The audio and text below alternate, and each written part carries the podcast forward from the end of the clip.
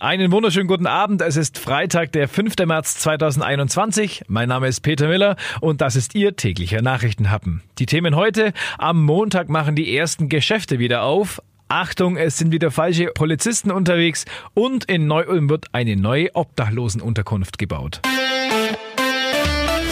Der Nachrichtenhappen mit Peter Miller.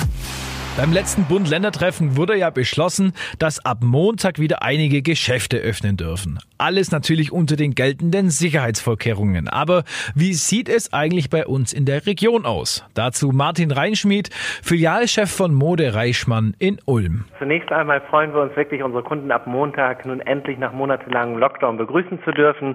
Und es ist so, dass die finale Verordnung vom Land noch nicht final weitergegeben wurde. Allerdings gehen wir davon aus, da wir ja bei einer Inzidenz in Ulm zwischen 50 und 100 liegen, dass wir da Kunden nach Terminabsprache begrüßen dürfen. Und es ist so, dass die Vorgabe sagt, dass ein Kunde pro 40 Quadratmeter ja sozusagen begrüßt werden darf. Wie viele Leute können dann zum Einkaufen kommen? Durch die Größe unseres Hauses können wir also bis zu 150 Kunden gleichzeitig im Haus beraten. Es ist so, dass wir dort unterschiedliche Möglichkeiten äh, vorgeben. Das regelt, denke ich, jedes Unternehmen nochmal separat. Bei uns ist es so, dass sowohl online ein Termin gebucht werden kann, als auch per Telefon oder auch eine Terminanfrage per E-Mail gemacht werden kann.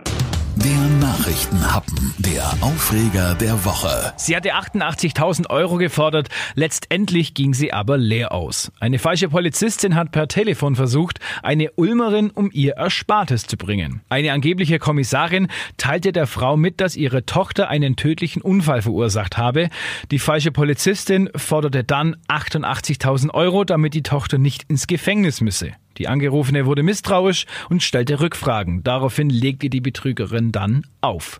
Werden Sie mal angerufen und Ihnen kommt der Anruf irgendwie dubios vor, dann stellen Sie gezielte Fragen an den Anrufer nach Namen, Adresse und der Telefonnummer der Verantwortlichen.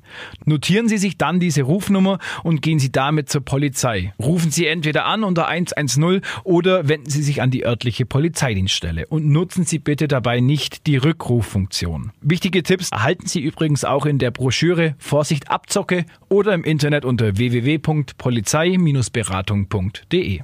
Der Nachrichtenhappen. Das Beste zum Schluss. Die Neu-Ulmer Obdachlosenunterkunft in der Leibnizstraße, die unter dem Namen Neuselheim bekannt ist, wird komplett neu gebaut. Insgesamt 61 Einzelzimmer sollen hier entstehen. Alle Zimmer verfügen über eine eigene Toilette und ein eigenes Waschbecken. Acht der Zimmer sind darüber hinaus etwas größer, mit einer Dusche ausgestattet und barrierefrei. Zudem stehen ein Gemeinschaftsraum mit Küche und ein Hauswirtschaftsraum zur Verfügung. Die Gesamtkosten für den Bau belaufen sich auf fast 4 Millionen Euro. Baubeginn war ja Februar und gleich zu Beginn wurde die Verwaltung mit belastetem Bodenmaterial überrascht. Das belastete Material wurde dann auf eigens dafür zugelassenen Deponien entsorgt. Die Kosten für die Entsorgung betrugen gut 130.000 Euro. Nun soll es zügig mit dem Bau vorangehen. Ende März sollen dann die Maurerarbeiten beginnen. Im April 2022 soll dann alles fertig sein. Das war's mit dem letzten Nachrichtenhappen für diese Woche. Ich wünsche Ihnen ein schönes Wochenende und schönen Abend.